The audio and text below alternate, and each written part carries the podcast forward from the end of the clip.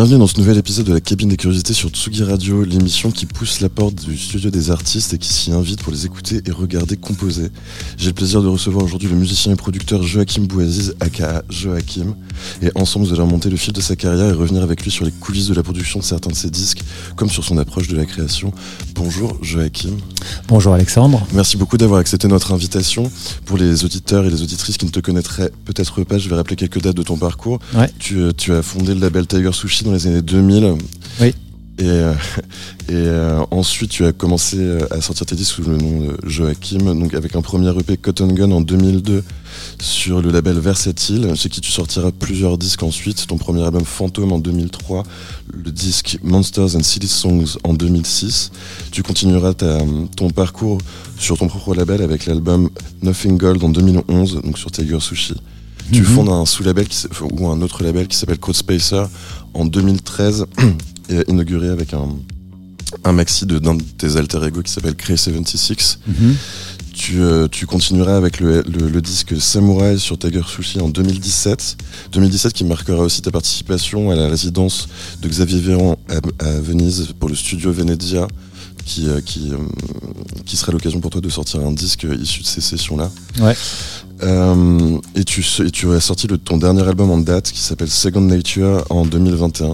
Mhm. Au cours de tout, tout ce parcours, tu as aussi pris, euh, pris le temps de produire plein d'autres artistes comme Ponyhawks, Juvenile, Zombie Zombie ou Panico. Également remixé énormément d'artistes comme de Charlotte Gainsbourg à R, en passant par Isabelle Antena, Tiga, Terry, vraiment énormément.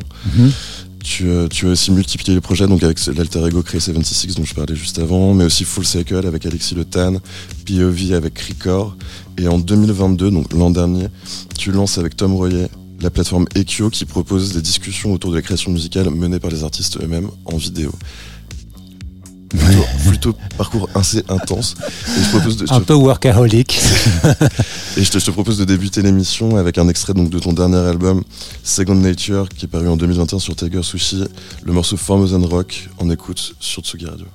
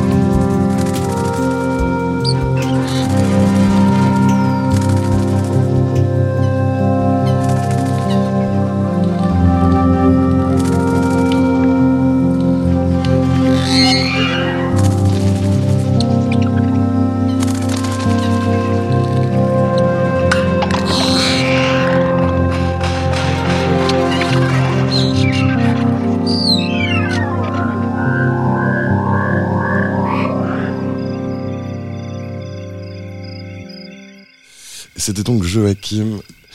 Euh, et qui était en fait Bowerbird and Parsley plutôt que Thomas and Rock.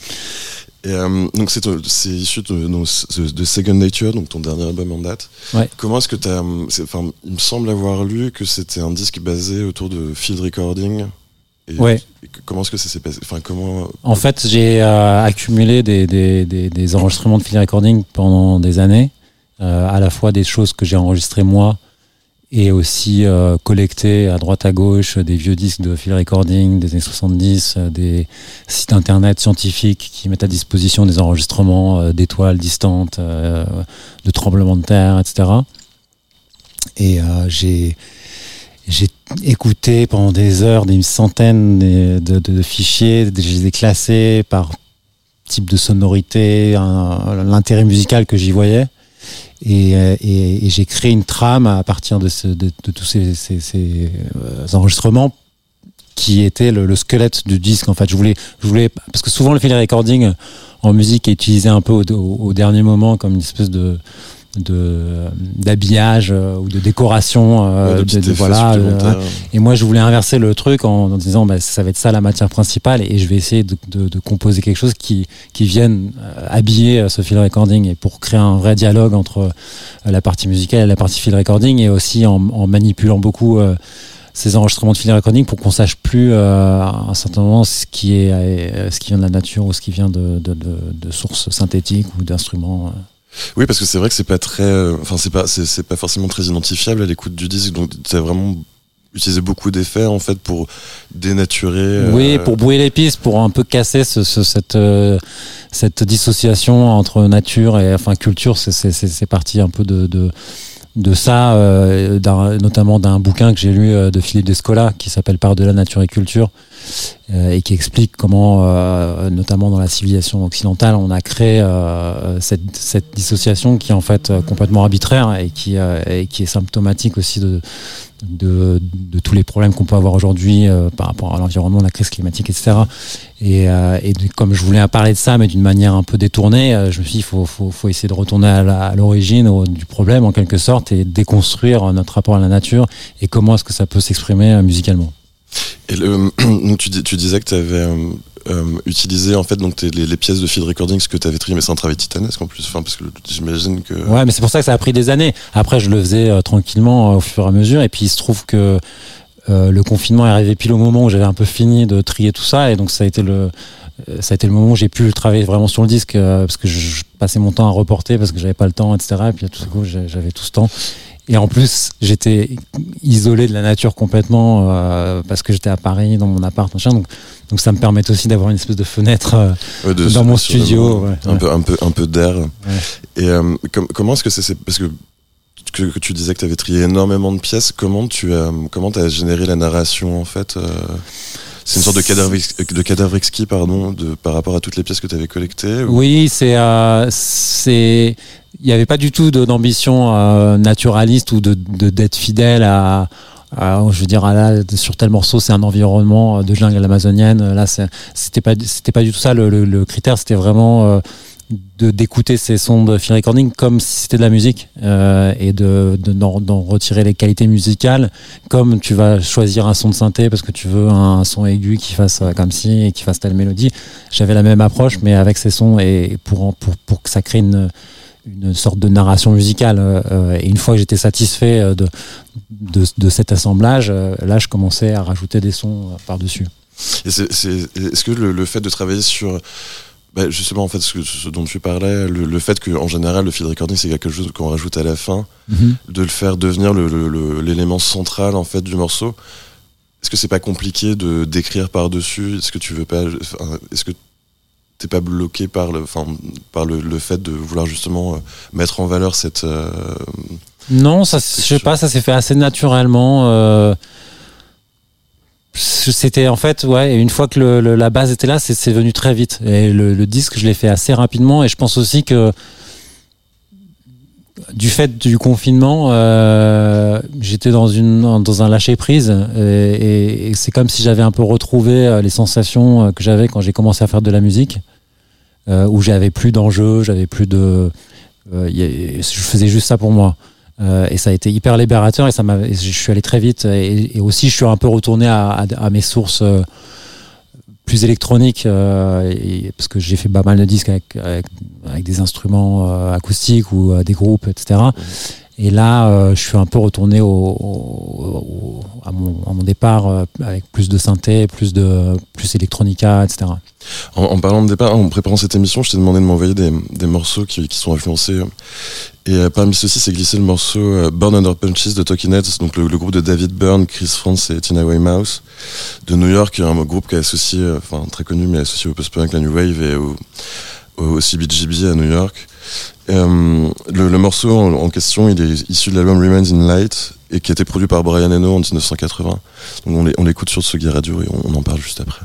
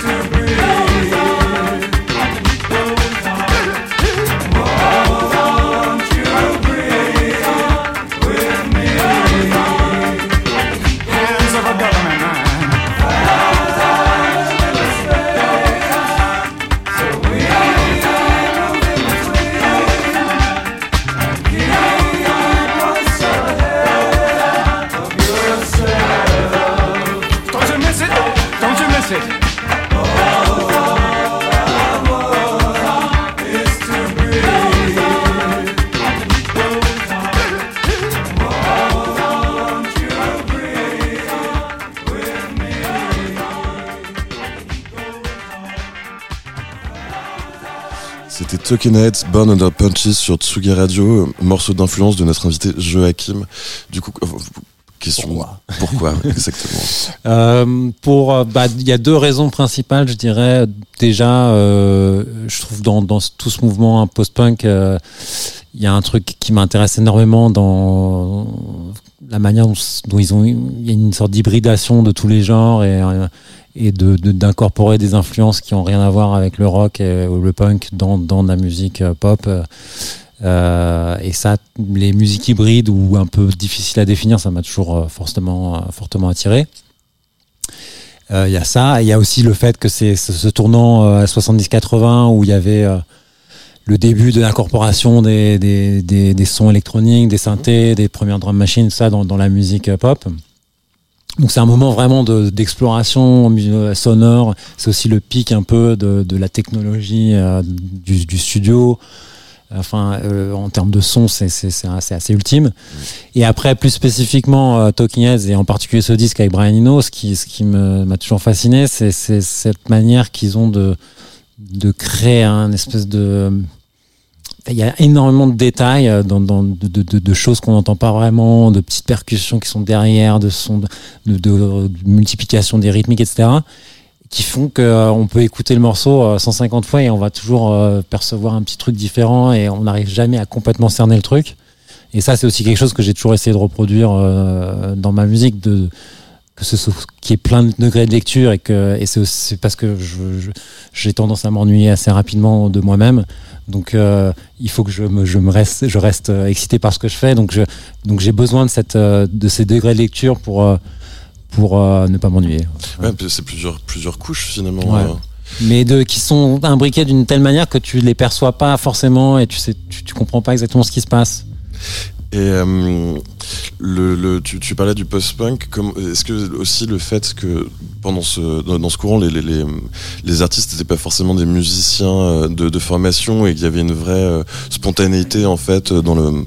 C'est quelque chose qui te parle aussi, le, Ah oui, ouais. l'aspect un peu amateur de la chose, une, une- une naïveté. Oui, bah c'est ça, une naïveté et aussi euh, c'est c'est aussi ça qui fait qu'il y avait cette décomplexion par rapport au, au format euh, musical. Euh, et puis j'aime bien ce côté un peu brut, euh, presque art brut, hein, parce que tu regardes ESG, c'est un, c'est un groupe d'art brut en fait. Euh, ils- on leur a filé euh, des instruments et hop, ils ont fait comme ils pouvaient avec et, ça donnait un truc incroyable. Euh, et ce côté euh, très euh, pure expression, euh, ça, ça, me, ça me touche beaucoup aussi. En- en- je- pour soutenir nos, nos- nos voix, il y a un autre morceau que tu m'as envoyé euh, d'influence, c'est J-Paul Jasmine. Mhm. Euh, Qu'est-ce que qu'est-ce que ce morceau euh, Ça, c'est un truc plus récent et euh, bah, quand je, la première fois que je l'ai entendu, j'étais tellement fasciné par le son de ce morceau et, et, l'émotion que ça, que ça dégageait. Enfin, c'est, comment, euh, à travers la production, créer de l'émotion. Alors que c'est techniquement, c'est, c'est, on peut dire que c'est un peu n'importe quoi. Euh, le morceau, c'est méga compressé. Genre, toutes les fréquences sont à fond, la basse. euh, si tu, tu peux pas jouer ça en club, c'est impossible. Mais euh, c'est par là que passe l'émotion du morceau en, en- en grosse partie. Enfin, y y ouais. Mais c'est mais c'est un peu c'est un peu post-punk finalement comme approche parce que Ouais. c'est vraiment enfin c'est très enfin c'est c'est hyper personnel ça ça fait fi des des conventions et des règles Exactement, ouais. Déjà préétablies finalement c'est assez euh, c'est assez euh, c'est sur la même ligne Ouais, ouais. Tout est un peu too much, mais en même temps, c'est ça qui fait que ça fonctionne. euh, Et, et c'est intéressant parce que j'avais une conversation, enfin, c'est pas une conversation, mais c'est Zdar qui m'avait dit, je sais plus quand il produisait les Raptures, ou qu'aujourd'hui, d'après lui, on est, il fallait que- qu'il y ait une sorte de surenchère de production pour sortir du lot, parce que tout avait tellement été fait parfaitement que la seule chose à faire maintenant, c'était d'en faire trop. tu veux dire d'aller trop loin enfin de, de oui, de- de, surcompresser les choses, de rajouter des couches, de euh, booster les subs euh, de- euh, d'une manière qui, que ça passe pas sur un system. Euh, ouais, et c'est aussi un, un truc assez punk. Ouais, mais c'est bah, la radicalité finalement. Ouais, ouais. Mais c'est vrai qu'il y a, il y, a, il y a tellement de musique qui sort euh, aujourd'hui. euh, Il y a plus de 200 000 morceaux qui sortent par jour sur les services de Oui. streaming. Et puis tu peux les produire parfaitement quasiment sans, sans rien faire. Enfin, il suffit de, de voir deux trois tutoriaux et de savoir régler deux trois plugins et tout sonne comme si c'était déjà professionnel. Mais du coup, c'est oui, c'est l'effet inverse. Et en fait, elle est trop loin. En tout cas, elle est plus loin pour, euh, bah, pour se dissocier de Ouais. euh, la masse, Exactement. finalement. Ouais. Euh, on va faire un petit, un petit saut dans le temps.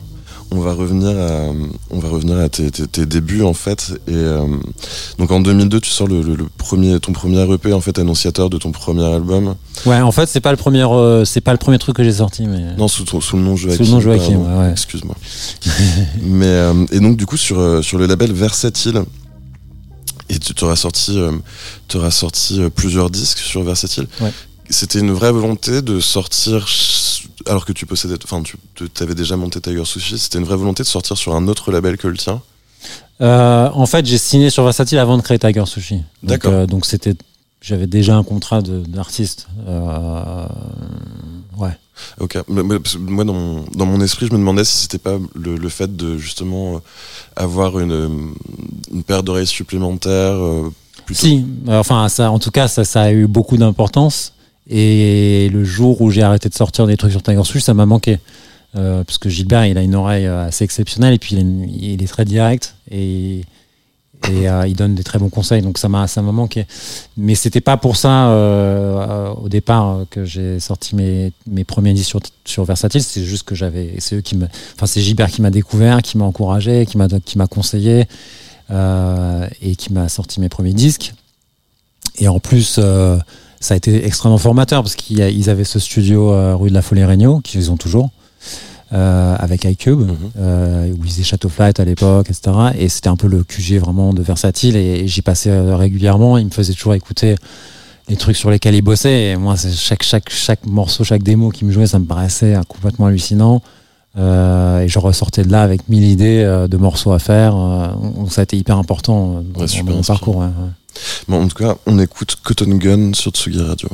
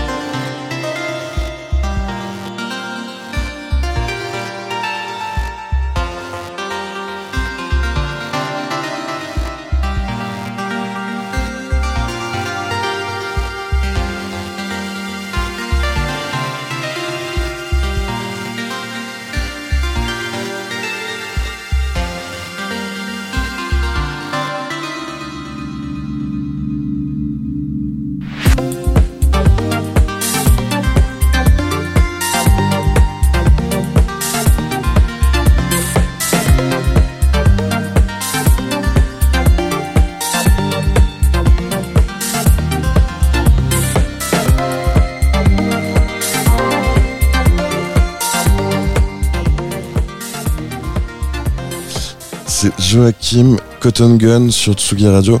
Donc là, c'était le, c'était le, premier EP sous ton nom Joachim. Et donc juste avant ton premier album, est-ce que tu te souviens de comment tu euh, as conçu ce morceau?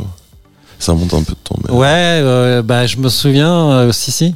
en fait, il y avait un morceau de John Tejada. Mhm. John Tejada, qui s'appelait, je crois, Significant Numbers et qui m'obsédait complètement. Et il y avait ce truc de, synthé euh, qui ressemble en fait un peu à, la ligne principale de synthé de Cotton Gun. J'ai un, peu pompé euh, euh, John Tejada.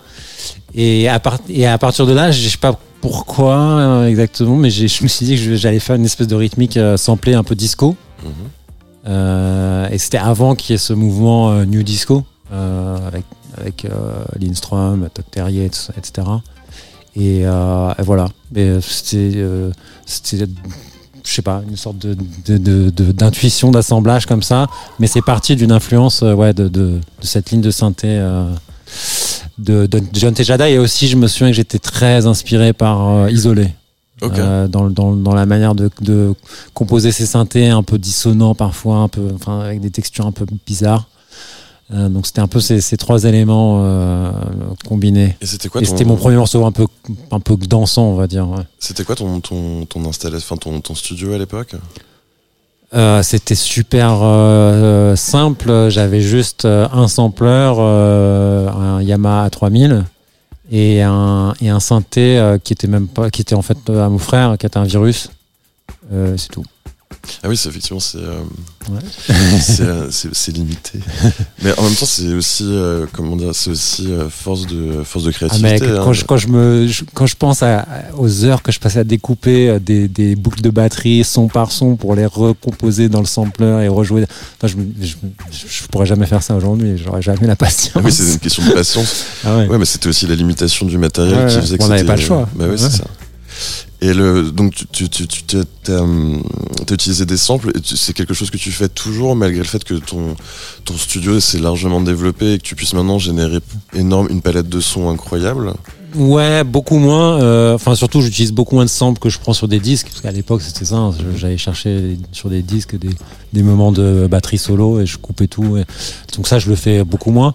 Par contre, je continue d'utiliser des samples, mais surtout pour euh, pour des banques, euh, genre d'orchestre ou des choses comme ça.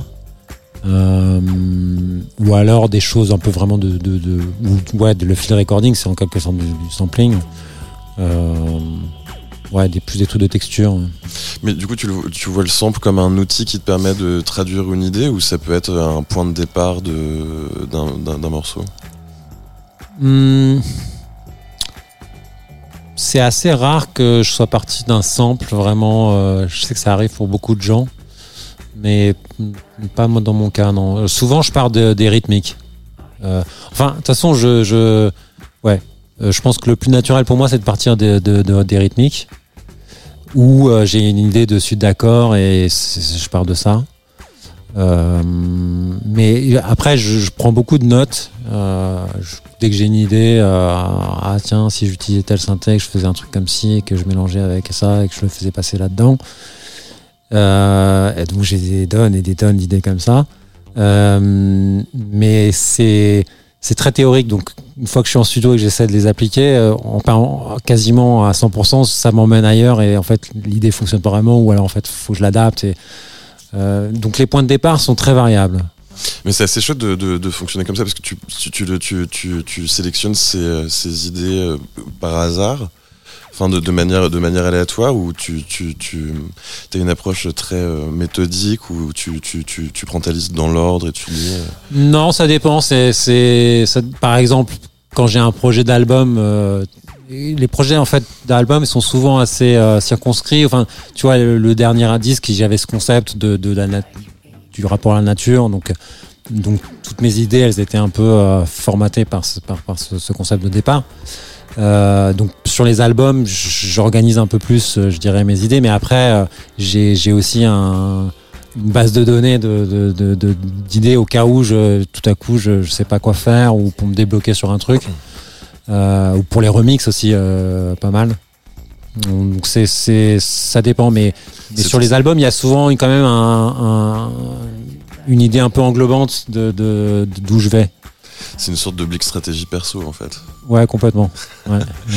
On va, on va avancer un peu dans, ta, dans ton parcours et on va, on, on va s'arrêter sur l'album Monsters and Silly Songs que tu as sorti sur Versatile également, Ouais. qui est un peu plus euh, sombre, en tout cas enfin, de, de mon point de vue que le précédent. Euh, J'ai vu qu'il avait été décrit comme une sorte de croisement imaginaire entre le post-punk, l'électropop, le funk et l'ambiante. Et euh, on y retrouve aussi d'ailleurs des, euh, des contributions de Guillaume Tessier et Nicolas Carr. On va écouter euh, le morceau Drum Tracks sur Tsugi Radio et on en parle juste après.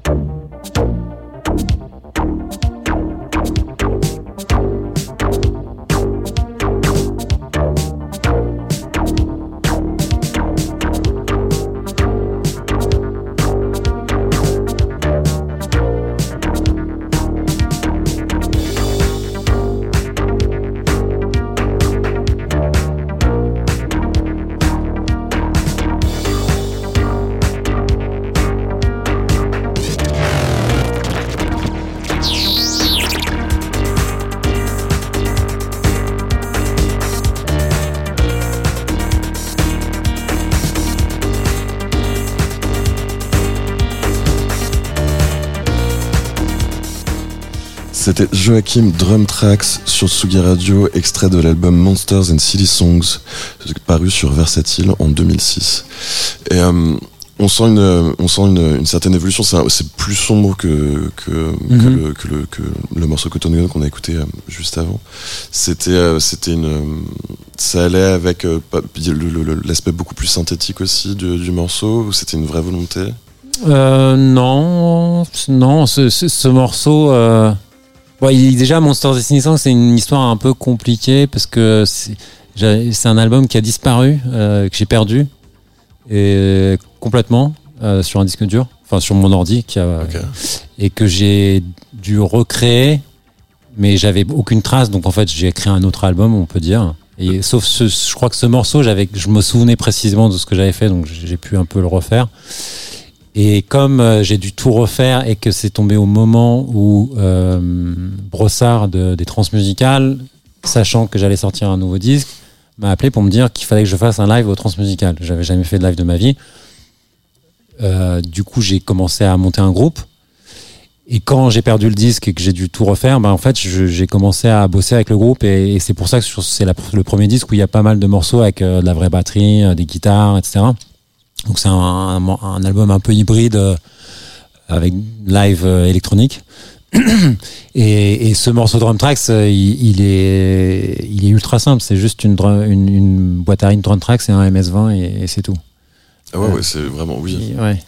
C'est parce que c'était j'avais un MS20 que j'ai que j'ai chopé grâce à Guillaume Sorge qui- de son je sais pas un oncle ou je sais pas quoi qui avait ça dans sa cave et il me l'a- vendu pour rien du tout et, et j'ai emprunté la drum tracks de Versatile et voilà j'ai fait ce morceau Mais c'est ouais, c'est euh, surprenant. Je, enfin, je, je pensais qu'il y avait autre chose, mais c'est. euh, non bah après t'as des effets tu vois quand il est sur la drum tracks et tout ça j'ai fait des effets dans l'ordi mais mais d'enregistrer c'est vraiment il y a, y, a, y a quatre pistes quoi Et euh, le, le, le, le fait de devoir traduire cet album en live, c'est quelque chose qui a eu un impact sur euh, le- le- la fin de sa conception ou le morceau Oui. ou l'album était déjà conçu quand tu as eu cette, euh, cet appel? Non, non, c'était justement, il n'était pas, il était pas conçu et je, de- je devais le refaire en fait. Euh, où j'étais en train, je sais, je sais plus exactement, où j'étais en train de bosser dessus, mais mais comme j'ai commencé à, à réfléchir à comment faire des morceaux en live, etc. Il y a certains morceaux qu'on a montés euh, à quatre, quoi, euh, euh, et qu'on a enregistrés à, à quatre, euh, dont à Wish You Were Gone, qui il y a la guitare, il y a la batterie, il y a la basse, euh, et, euh, ça, correspond aussi au moment où euh, sur Tiger Sushi, on a commencé à signer des groupes euh, comme Panico ou Pony Hawks. Moi, je connaissais rien euh, aux techniques d'enregistrement euh, de groupe, enfin de classique, de studio. euh. De toute façon, moi, à la base, je connais rien en production, hein, donc c'est vraiment, j'ai tout appris un peu euh, au fur et à mesure. Et je me suis rendu compte qu'avec des groupes comme ça, euh, tu pouvais pas du tout utiliser le même matos que si tu fais un, un album de musique électronique. Euh, ça, ça sonne pas. Il fallait avoir des, des vrais micros, des bons préamps, etc.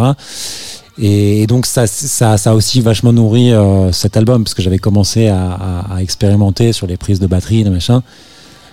donc, donc tout ça, c'est un peu retrouvé sur Monsters et Songs, qui est un peu le départ d'une nouvelle, euh, ouais, d'une nouvelle direction, et puis de, de tout ce que j'avais emmagasiné pendant ces années. euh, euh, à commencer à bosser avec des groupes, etc. Ouais, du coup, c'est un peu le, c'est un peu le, le, le, le point de départ en fait de ta vraie, enfin la vraie conception du studio. Enfin, tu parlais des techniques de prise. euh, Oui, c'est là que j'ai commencé à plus sérieusement m'équiper, ouais, parce que j'avais j'avais une console un peu pourrie euh, numérique des années 90 là. Et, euh, et là, j'ai compris que ça marcherait pas avec un groupe. Après, on est allé aussi, par exemple, sur Ponyox, tout ça, on est allé en studio, on a enregistré sur des MCI, des Nive, etc. Mais, mais chez moi, je m'étais acheté une petite euh, Studer. Mhm. Euh, après, j'ai commencé à acheter des micros, enfin, tous mes cachets euh, de l'époque, comme je, je- je tournais pas mal à l'époque, tout passait là-dedans. Ouais, c'est un peu la boîte de Pandore, le matériel de studio. Ouais, bah ouais. Et puis, euh, et puis quand on commence à vouloir euh, rechercher comme ça le, le son ultime d'une batterie, etc., bah, il y, a, il y, a, il y a peu de compromis possibles. Il faut, il faut, il- on est obligé d'aller chercher un peu du, du lourd. Ouais, du, mais du coup, c'était un peu le, le point de non-retour avec cet album. euh, C'est vraiment le, le, le pied dans le, Ouais, dans le, dans le studio. ouais. Bah oui, parce qu'avant ça, j'avais juste euh, mon MS-20, euh, un sampler. euh, et à partir de là, j'ai commencé à, à- ouais, à dépenser beaucoup de. Et le, le, le, le fait de- d'en- d'enregistrer avec un vrai groupe comme ça, c'est ce qui t'a me- donné l'envie aussi de produire d'autres groupes? Ou c'était une envie qui était déjà existante euh, par le passé? Mm, Non, c'était pas, c'était pas une envie. Enfin, le fait de de, de devoir produire euh, Ponyo, Spagnoco, c'était euh, c'était avant tout par nécessité parce qu'on n'avait pas l'argent de payer un producteur et donc il a fallu que je m'y colle et donc j'ai appris euh, comment le faire. Après, donc j'ai fait euh, cet album Monsters and Silly Songs et en fait, comme les gens ils ont entendu Ponyo, ils ont entendu euh, ce que j'avais fait euh, sur mes albums, bah ils, ils ont compris que je pouvais faire euh, de la prod euh, avec des, avec un groupe live. Et ils sont venus voir. euh, bah, et puis, puis au départ, c'était des gens assez proches. Zombie Zombie, euh, ils étaient sur Versatile. Mhm. Donc ils, ils- ils m'ont proposé de produire un album pour eux. Il y, a après, je sais plus qui y avait. euh, Il y a eu. Euh, du euh, enfin, tous les des- plein de groupes sur Tiger Sushi déjà, Parce que presque tous les disques qui sont sortis sur Tiger Sushi et puis euh, et puis d'autres qui sont venus me voir, ouais, des Belges, des Et en autre personne, il y a aussi des, euh, tes propres alter ego. Et euh, on va on va parler de Cray 76. Donc c'est en, en 2013, tu as monté une une sorte de, de filiale, de sous-label Code Spacer. Et, euh, et, un des premiers disques, si ce n'est le premier, c'est donc euh, Crowdspacer Presents Cray 76. Je te propose qu'on écoute le morceau The Holy Ghost euh, et on en parle juste après.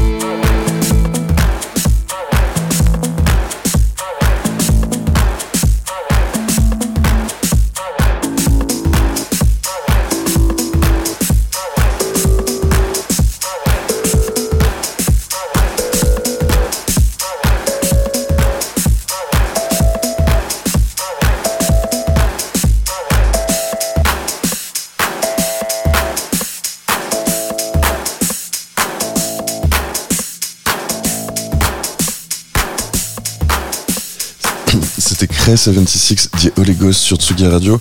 Quand, quand tu produis quelque chose pour un de tes projets alter, enfin, comment ça se passe? Tu, C'est toujours, c'est, toujours Joachim derrière, mais tu, te, tu définis un cadre ou c'est. Oui, oui, bah oui, oui sinon je, j'inventerais pas de pseudo.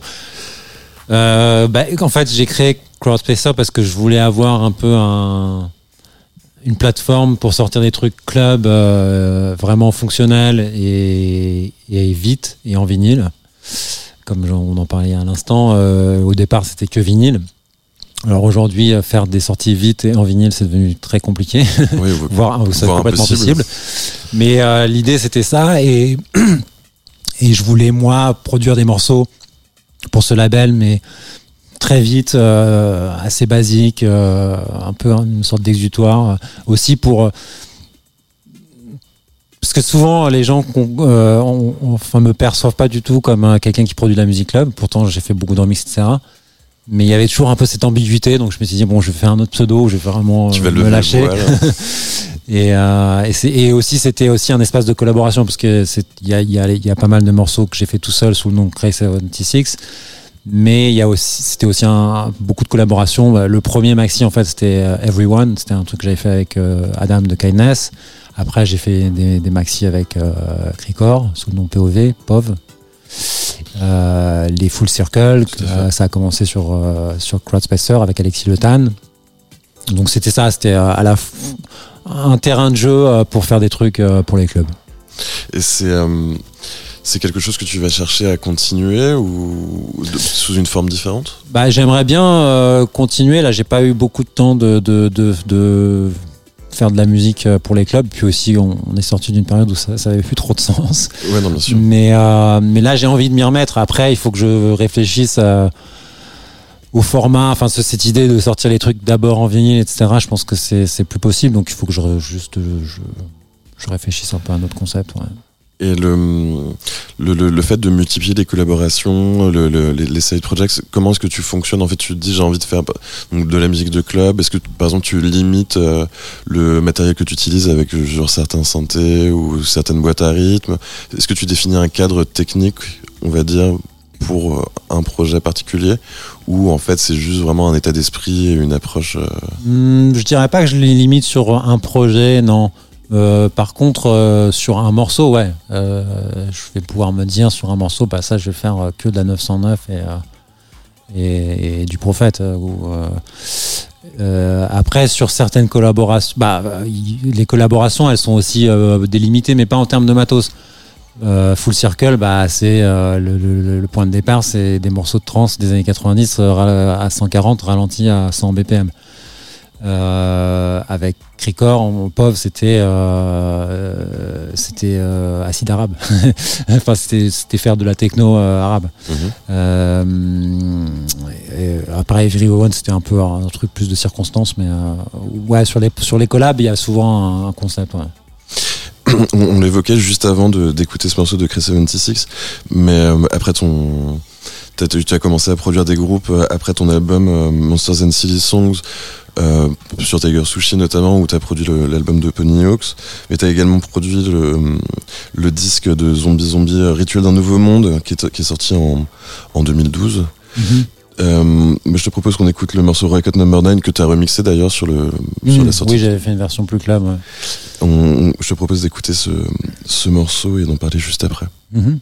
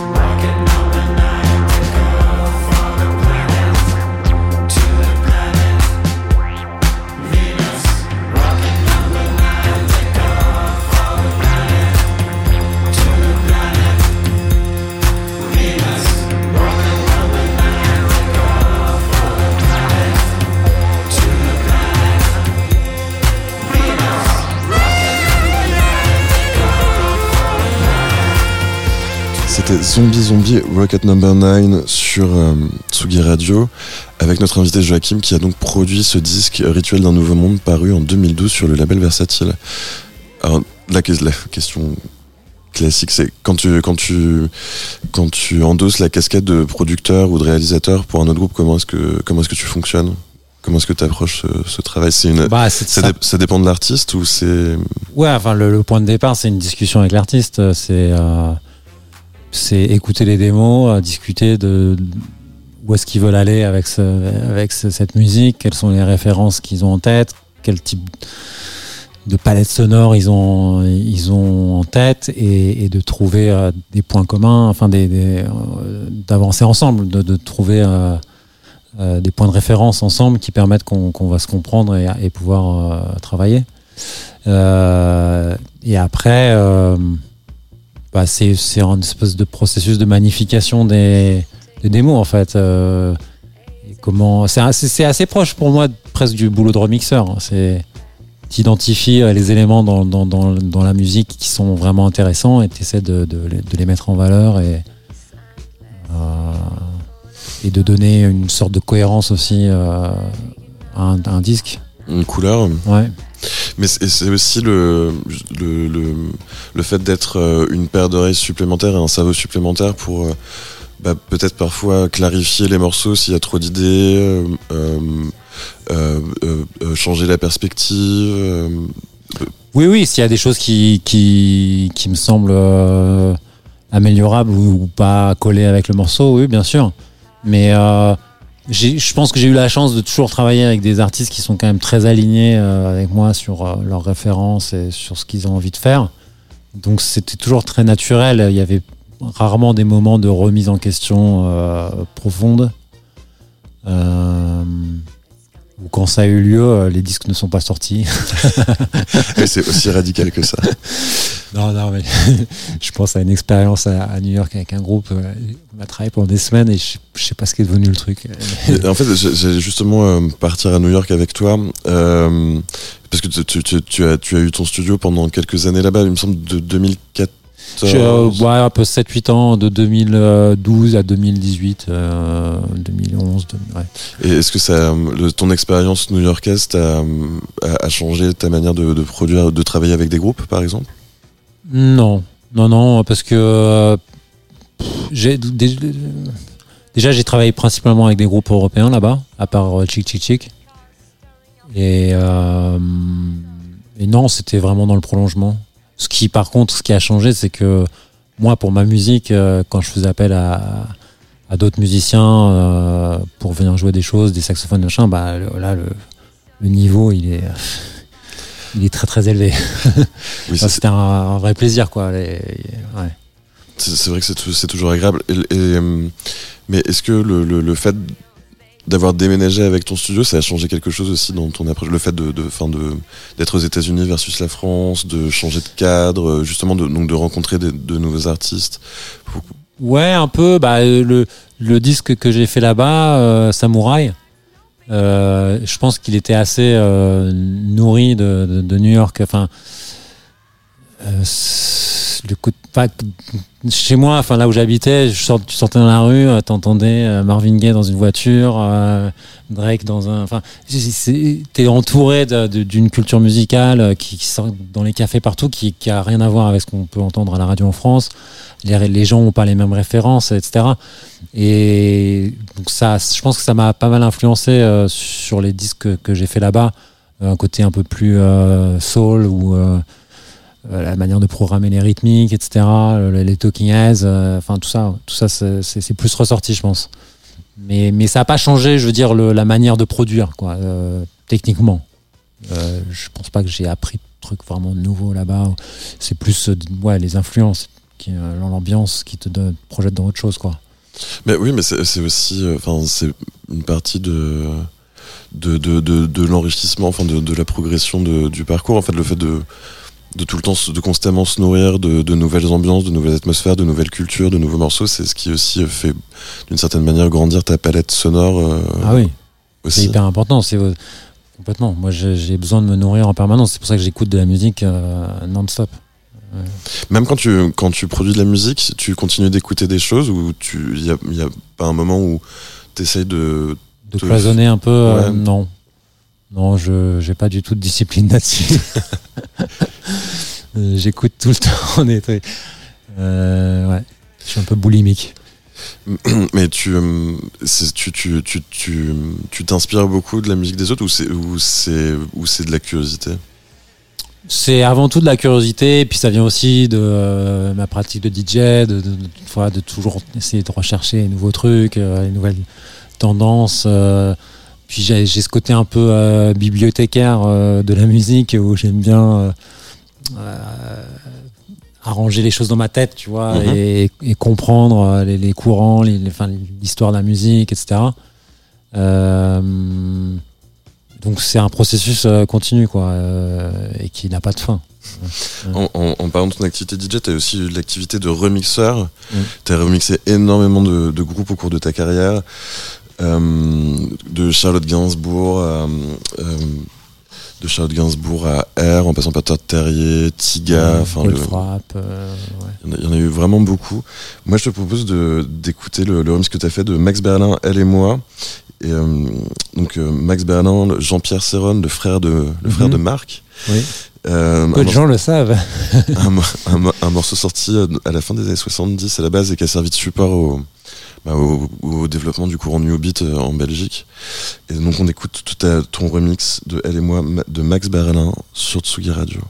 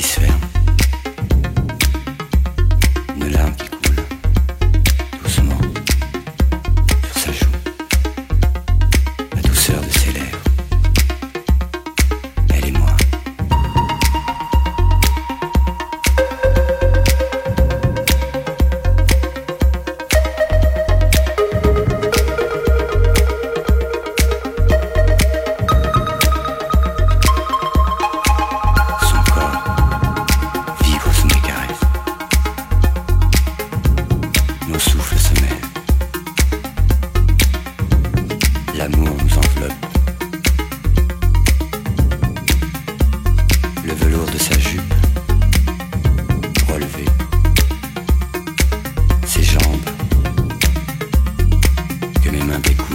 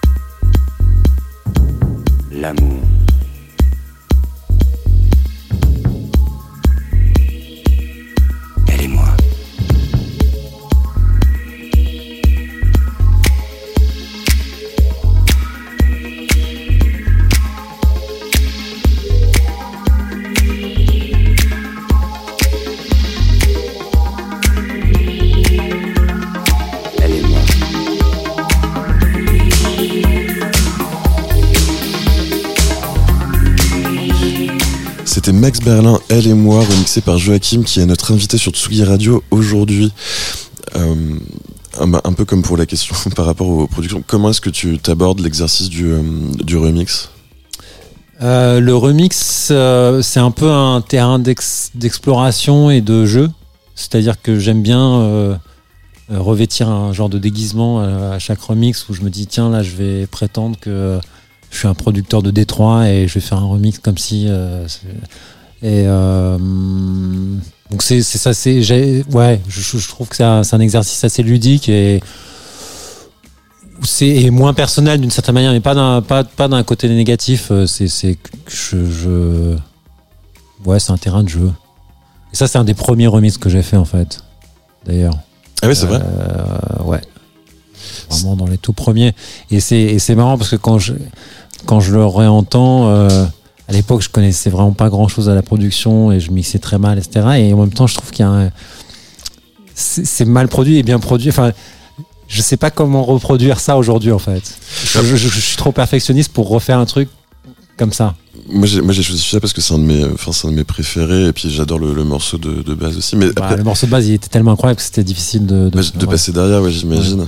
Mais après, c'est le, le le fait de plus forcément savoir ou plus forcément pouvoir refaire ce que tu as fait auparavant, il y a un côté un peu magique aussi. Ah complètement, ouais. ouais. Et souvent, euh, bah ouais, c'est c'est euh, fascinant. Enfin, tu, tu, tu réécoutes des choses et tu te demandes si c'était toi qui les as vraiment faites. Ouais, mais c'est assez, fou, quoi. Ouais, ouais. Mais, euh, mais d'ailleurs, par, par rapport à ton, à la, la manière dont tu abordes l'exercice du remix, on peut euh, citer les, euh, les deux, les deux sessions que tu as faites sur ta plateforme Ekyo euh, autour du remix de Pierre Rousseau. Ouais. Oui, oui, j'ai fait ça il y a, pas longtemps là. Euh, ouais, je me, suis dit que ça serait intéressant de de, faire. Donc sur Ekyo, c'est des sessions euh, en, live stream vidéo euh, depuis son studio. Donc là, c'était dans mon studio. Et je m'étais dit que j'allais commencer le remix sans savoir exactement ce que ce que j'allais faire. Euh, et puis les gens pourraient voir un peu le, processus. euh, et j'ai fait une première session comme ça euh, où, je démarre le remix. Et j'en ai fait une deuxième où j'ai entre temps un peu avancé et je passe plus sur le mixage, arrangement mixage. Et en plus, c'était un, je m'étais mis un peu un challenge. Enfin, encore une fois, dans cette idée de- d'essayer des choses nouvelles. En fait, j'essaie à chaque fois que j'ai un projet, même, même pas seulement remix, mais si on me demande, je vais faire même une musique de pub ou un truc pour allumer, d'utiliser ça pour aussi apprendre. Et, et donc tester des choses que je ferais pas par ailleurs pour ma musique, mais peut-être qu'ensuite ça va me nourrir pour ma musique. Et là, en l'occurrence, euh, Pierre Rousseau, il m'a envoyé plusieurs morceaux euh, de son EP euh, et je, je devais choisir ce que j'allais remixer. Et j'ai choisi un truc à 160 BPM en me disant, bah voilà, ça me fait un, un nouveau challenge. Je vais devoir faire, un- je vais essayer de faire un remix hyper rapide. De BPM Gabber. Ouais, voilà. Et, euh, et j'ai toujours pas fini par contre. Mais ce serait l'occasion d'une troisième vidéo. Ouais, c'est ça. Et euh, mais en fait, mais enfin on le disait hors antenne, mais t'as fait vraiment beaucoup de beaucoup de remix au, au- au- au cours de ta carrière. C'est c'est, euh, j'imagine que tu y prends du plaisir, mais c'est c'est tu, tu te lasses pas en fait de, de cet exercice? Parce que c'est quand même un exercice. Non, ça, j'ai toujours, toujours trouvé ça euh, assez amusant à faire. Après, enfin, c'était aussi une manière de gagner de l'argent. Euh, Oui, oui, ça, l'est, bah- l'est plus trop aujourd'hui, mais à une époque, on était très bien payé pour les remixes. Oui, bien sûr. Euh, Oui, puis même en termes d'exposition. Oui, euh, et c'est en fait, il y avait, ouais, c'est ce que je disais aussi en antenne, c'est c'est- il y avait cette connexion. En fait, j'ai sorti un premier morceau qui était vaguement club. Du coup, des gens m'ont demandé de faire des remixes parce qu'ils pensaient que j'avais la capacité à faire des trucs club. Du coup, les, les promoteurs m'ont booké parce qu'ils entendaient que je faisais des remixes. Et, il y avait ce, ce, ce cercle vertueux un peu entre les sorties, les remixes.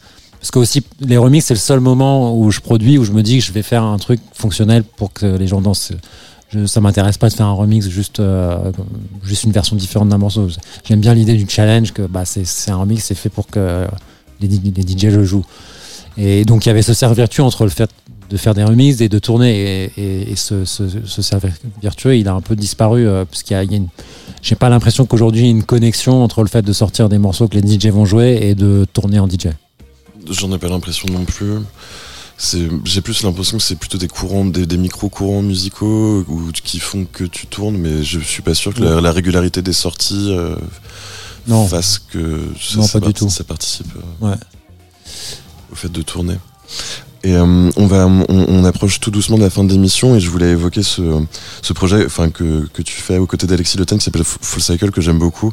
Donc tu le disais tout à l'heure, c'est euh, la base du projet, c'était euh, des disques de trance des années 90 euh, dépitchés. Ouais. Et, euh, et en fait, bah, je, te pro- je te propose simplement de- d'écouter le- d'écouter le, le morceau Shiver qui est sorti sur euh, Offen Music, donc le, le label de Vladimir Ivkovic, Mhm. en 2020. J'ai pris la version Jack the Ripper et the Tripper Mix. Euh, on, on l'écoute tout de suite sur, euh, sur Tsugi Radio et on en parle juste après.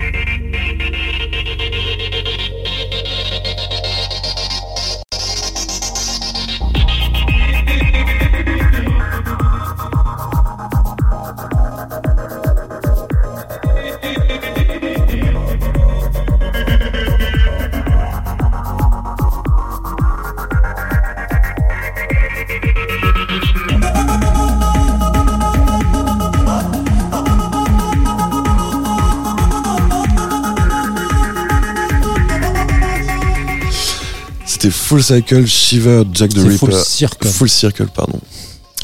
Shiver, Jack the Ripper et The Tripper Mix. Et euh, donc, comme, euh, comme, comme on disait, c'est euh, un projet que tu as, lancé en, en 2014 avec Alexis Le Tan, avec une série de maxi qui était parue sur Crowdspacer, donc ton, ton, Mhm. ton label. Et maintenant, donc c'était des, donc des, des édits de, de trans euh, dépitchés. Bon, en fait, le, le- parce que pour ceux qui savent pas, Alexis, euh, il était DJ trans et producteur de trans dans les années 90. Oh, wow, ok. au- mais au début, vraiment. Et donc, il avait tous ces disques qu'il était sur le point de jeter. Euh, il en a jeté une bonne partie parce que c'était horrible. et, mais il y en a quelques-uns. Il s'est rendu compte quand les joueurs râlent hyper lents, euh, ça devenait complètement autre chose. Et donc euh, le projet est parti là. Ah, mais c'est heureux hasard. hein. Ouais. Et, euh, et donc vous, vous, vous avez commencé cette série en faisant des donc en, faisant- en faisant des edits Mhm. et maintenant vous faites de la de la de la production originale. Enfin vous, Mhm. vous Sur le même concept un peu, mais, mais en production, euh, ouais. et, que- et comment ça se passe euh, en studio? Enfin vous, vous, vous, développez des idées chacun de votre côté et vous vous, vous, vous réunissez pour pour les pour les finir. Euh, non, en général, on se retrouve euh, tous les deux en studio. Euh, et typiquement, euh, Alexis, il, ramène des idées, euh, des fois des samples, des fois c'est juste un, vocal, un truc de radio, ou, un- ou une émission sur les drogues psychédéliques, ou je ne sais quoi. Et, on écoute des disques aussi. Et, après, c'est moi qui, qui, produis. Je commence la production. Après, on, on s'échange les, sessions, on, ajuste, on, se retrouve en studio une deuxième fois, on, avance comme ça. C'est c'est assez rapide finalement. Ouais, c'est en général c'est plutôt rapide. Enfin, là, en, en l'occurrence, on a commencé un morceau il y a bien 3-4 mois, mais on a fait juste une session, on n'a pas eu le temps de se retrouver depuis. Mais c'est le, le fait de, de laisser passer du temps comme ça entre les sessions, ça vous permet d'arriver avec un point de vue différent ou vous arrivez à retrouver le même état d'esprit? Des fois, oui, des fois, tu perds un peu le fil aussi, euh, ou tu perds un peu la motivation, ça dépend. Non, mais euh, je pense qu'il y, a un- il y a un juste milieu. Il faut pas, il faut pas que ce soit trop long, parce que sinon tu t'es plus motivé. Et en même temps, c'est bien d'avoir un peu le temps de, de, de laisser reposer le truc. C'est aussi cool quand tu peux le, le tester en club. euh, Bien sûr. Euh, ça, on essaie de le faire quand on peut aussi, ouais. Mais c'est euh, c'est vrai que c'est euh, c'est- pour de la musique à destination du club, le, le- pouvoir les tester dans les conditions du réel, c'est un Ah bah, c'est presque essentiel. c'est oui c'est on se rend compte de plein de choses quand. Enfin, la perception est pas du tout la même quand tu es en studio et quand tu es dans un sur, club. sur euh, un système de club, c'est sûr que c'est ouais, avec différent. les gens, l'énergie, euh, la rapidité du truc. Enfin, ouais, ouais. Mais c'est ah mais c'est aussi euh, le, le fait enfin le fait que tu évoques le, le, le parcours de DJ trans d'Alexis, c'est aussi, aussi peut-être basé euh, sur des souvenirs versus les, la, la réalité des disques qu'il a achetés par exemple euh, pour ce pour ce pour ce projet-là. Peut-être. euh, Il y a un côté un peu fantasmé du souvenir et rattrapé par la, la dure réalité de certains disques. Ouais, mais après, non, après, c'est, ça dépend euh, quelle période euh, de la trance tu regardes, parce que le, début des années 90, c'est vraiment, enfin, ça s'appelait même pas vraiment trance à l'époque, et c'était aussi très beaucoup plus hybridé euh, que l'idée qu'on en a aujourd'hui. Et c'est là qu'il y avait tous les trucs vraiment intéressants. Je sais pas, ça pourrait être décrit comme tribal, comme cosmique, comme trance, comme comme IDM même des fois. Enfin, t'as as même les les premières compil warp et tout ça, c'est- beaucoup d'artistes qui faisaient de la trance en fait, mais qui c'est à la frontière entre l'IDM, la trance. Et c'est cette période qui, qui nous inspire le plus. Euh, et on, fait, on est en train aussi de faire une, une compile sur, euh, sur Goa, euh, mais le, ce qui a précédé euh, l'invention de la Goa comme genre musical, euh, parce que les Goa ça a démarré vraiment au début des années 80, et des DJ qui, qui, qui se sont installés là-bas et qui ont commencé les soirées, et, et ils jouaient principalement du new beat de l'EBM. Et euh, et c'est- c'est- t'as plein de morceaux comme ça qui sont complètement disparus et qui sont euh, les prémices euh, de la. Ouais, c'est- ouais, mais euh, hâte d'écouter du coup. Ouais. Ben, en tout cas, il est, il est temps de, de, de refermer les portes de, de la cabine de curiosité. Merci beaucoup Joachim d'avoir Bah, merci à toi. accepté notre invitation. Merci à Nicolas Fournier pour la réalisation de cette émission et le petit stress qui est allé avec. Euh, et on, on se quitte avec euh, le morceau R issu de. Enfin, avec Bernard France, entre parenthèses, issu de ta session au, au studio Venezia de Xavier Veillant en 2017. Ouais. Et merci beaucoup. Et nous, on se retrouve le mois prochain. Merci beaucoup, Joël.